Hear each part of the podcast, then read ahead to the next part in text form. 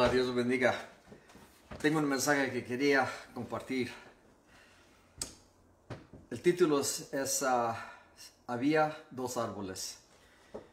Se encuentra en el libro de Génesis, capítulo 2, 8 y 9. Dice, Después el Señor Dios plantó un huerto en Edén, en el oriente, y ahí puso al hombre que había formado.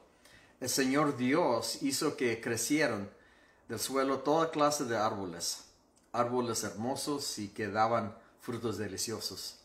En medio del huerto puso el árbol de la vida y el árbol del conocimiento del bien y del mal. Y aquí vemos dos árboles. Cada árbol tiene su propio propósito. Vemos que uno es para el conocimiento del bien y el mal y el otro es el árbol de la vida. Adán y Eva debían mantenerse alejados del árbol del conocimiento. Dios les dijo que no, sea, que, no coman de ese árbol. Pero optaron por desobedecer a Dios y comieron del árbol. Y desde entonces hemos seguido comiendo de este árbol hasta esta fecha. ¿Qué experimentaron Adán y Eva cuando comieron del árbol? Pues vemos que experimentaron la muerte, fueron separados de Dios. Y es más, su propio hijo mató a, su hermano porque él decidió que era bueno y que era malo. Ahora avancemos a este mundo, a este, este día de hoy. Vemos que todavía estamos decidiendo qué es bueno o malo para nosotros, los demás y el mundo. Y vemos que nuestras opiniones nos han separado unos a otros. Y muchos se han destruido a sí mismos y a otros por sus opiniones. ¿Y la iglesia? ¿Estamos separados? Hemos peleado guerras contra nuestros, nuestros propios hermanos y hermanas en Cristo. Estamos comiendo del árbol de conocimiento. ¿Y qué es lo que pasa cuando comemos de este árbol? Pues vemos que tenemos divisiones, peleas, incluso guerras. Todo por las opiniones. Si miras lo suficiente de cerca, toda la iglesia descubrirá que tenemos más en común, a común de lo que pensamos. Tenemos más que no podemos estar en acuerdo que dividirnos. Si miras lo suficientemente de cerca, toda la iglesia descubrirá que tenemos más que podemos ser juntos para que podamos ser uno en el Señor.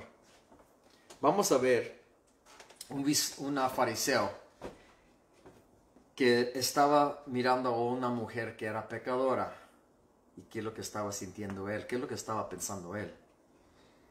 Dice en Lucas capítulo 7, dice llorando esta, mujer se arrodilló detrás de él a sus pies. Dice que sus lágrimas cayeron sobre los pies de Jesús y ella los secó con sus cabellos. No cesaba de besarle los pies y les ponía perfume. Y cuando el fariseo que lo había invitado vio esto, dijo para sí, si este hombre fuera profeta, sabría qué tipo de mujer lo está tocando. Es una pecadora. El fariseo había juzgado a la mujer por sus pecados pasados, sin saber que había experimentado el perdón a través de Jesús. El fariseo no conocía su historia y su juicio sobre ella le impidió experimentar la gracia y la misericordia de Dios para él mismo.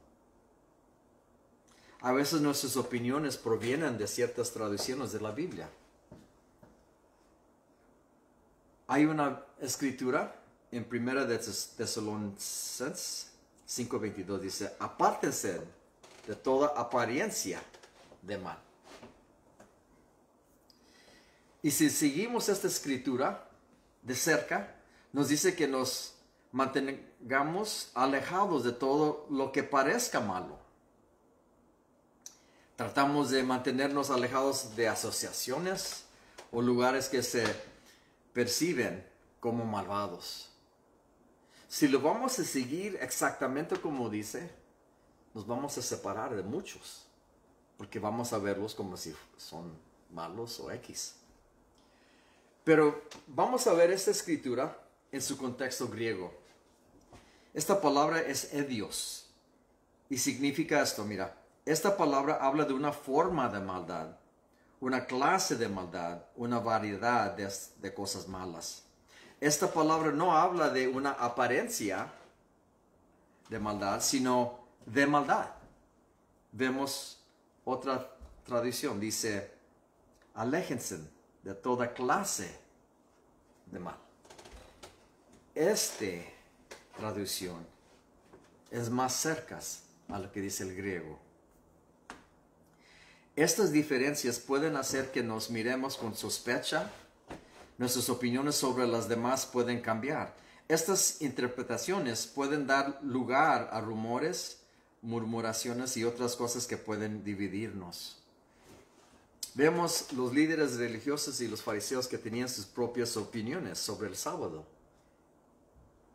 En Lucas 6 dice, otro día de descanso, un hombre que tenía la mano derecha deforme estaba en la sinagoga mientras Jesús enseñaba. Y los maestros de la ley religiosa y los fariseos vigilaban a Jesús de cerca. Dice, si sanaba la mano del hombre, tenían pensado acusarlo para trabajar en el día de descanso. Pero Jesús sabía lo que pensaban y le dijo al hombre con la mano deforme, ven y ponte de, pie frente a todos. Así que el hombre pasó adelante. Entonces Jesús les dijo a sus acusadores, tengo una pregunta para ustedes. ¿Permite la ley hacer buenas acciones en el día de descanso? ¿O es un día para hacer el mal?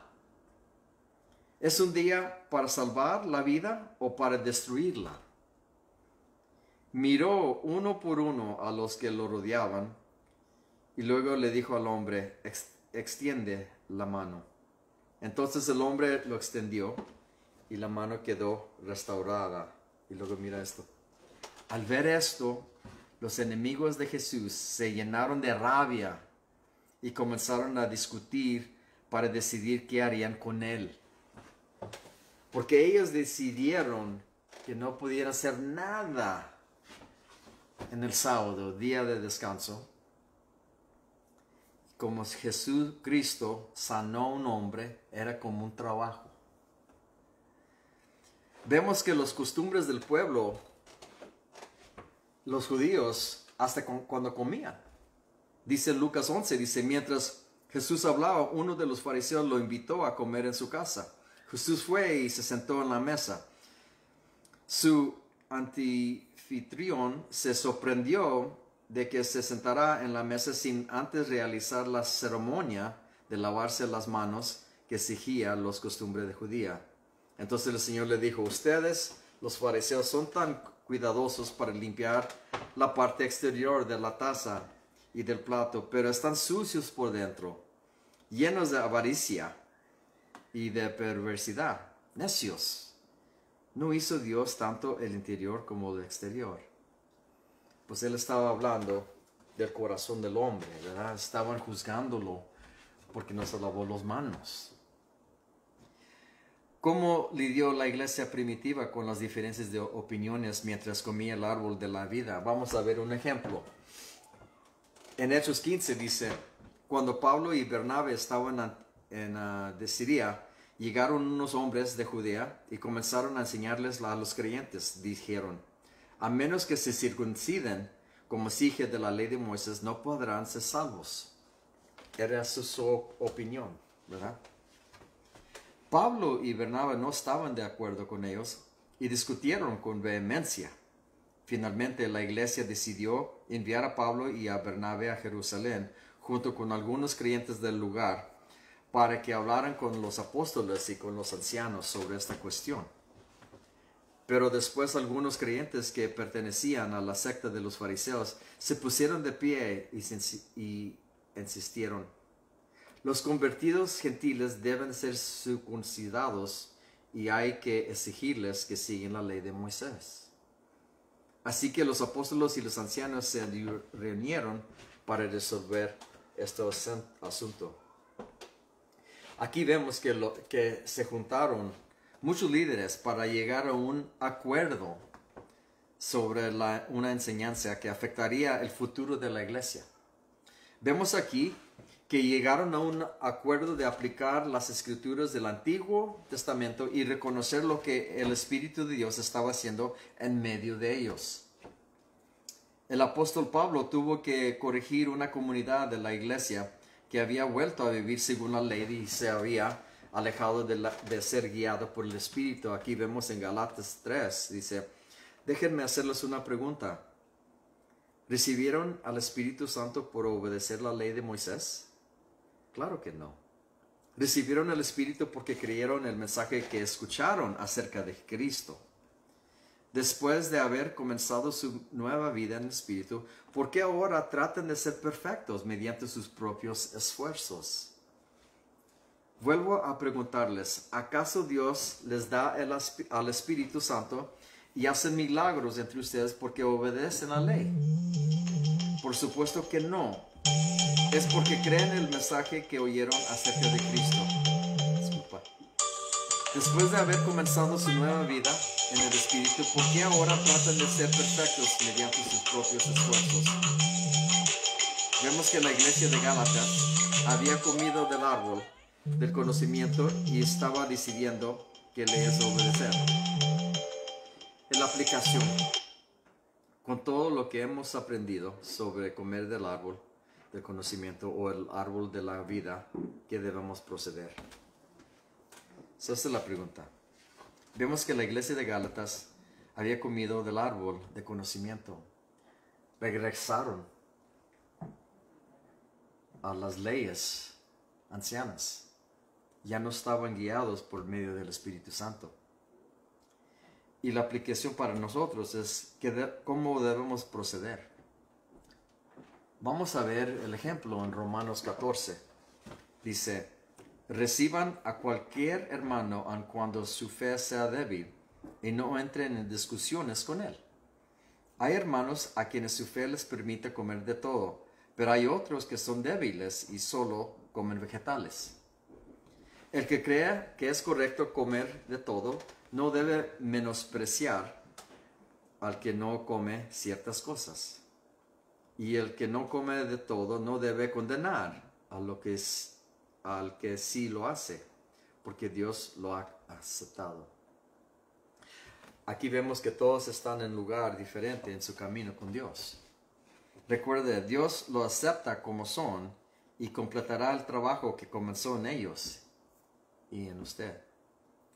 Vamos a ver en Corintios 8 para ver cómo debemos tratarnos unos a los otros.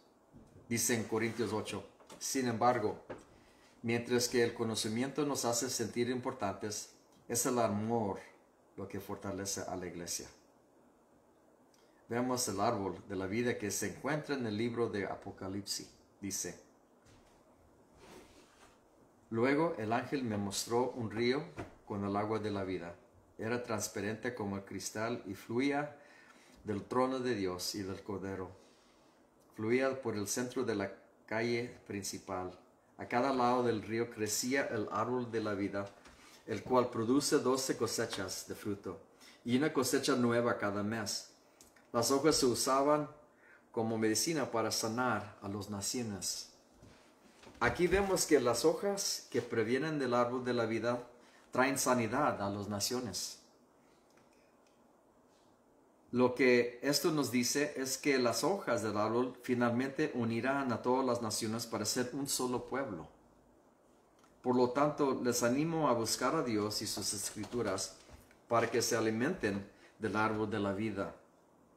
Deje que el Espíritu de Dios los lleve a vivir como una familia, uniendo nuestras comunidades, las divididas para vivir como una sola. Sabemos y vemos que hay muchas comunidades que están divididos, muchos problemas. Y ahorita tenemos la oportunidad de juntarnos en el nombre de Dios, nombre de Cristo, a unir una comunidad con la otra. No va a ser fácil, pero tenemos el Espíritu de Dios que esté en nosotros y nos ha dado un espíritu de reconciliación. Para que podamos con- reconciliar con las otras personas y ayudarles a ellos a reconciliar con Dios. Esa es nuestra oportunidad de seguir adelante, de escuchar lo que está diciendo el Espíritu de Dios y a ver qué lo dice la Biblia y a seguirlo con todo nuestro corazón. Yo espero que nosotros juntos vamos a seguir adelante trabajando como uno para que esta comunidad y cualquier comunidad donde, donde nos encontramos estén unidos en el nombre del Señor. Amén. Dios lo bendiga. Bye bye.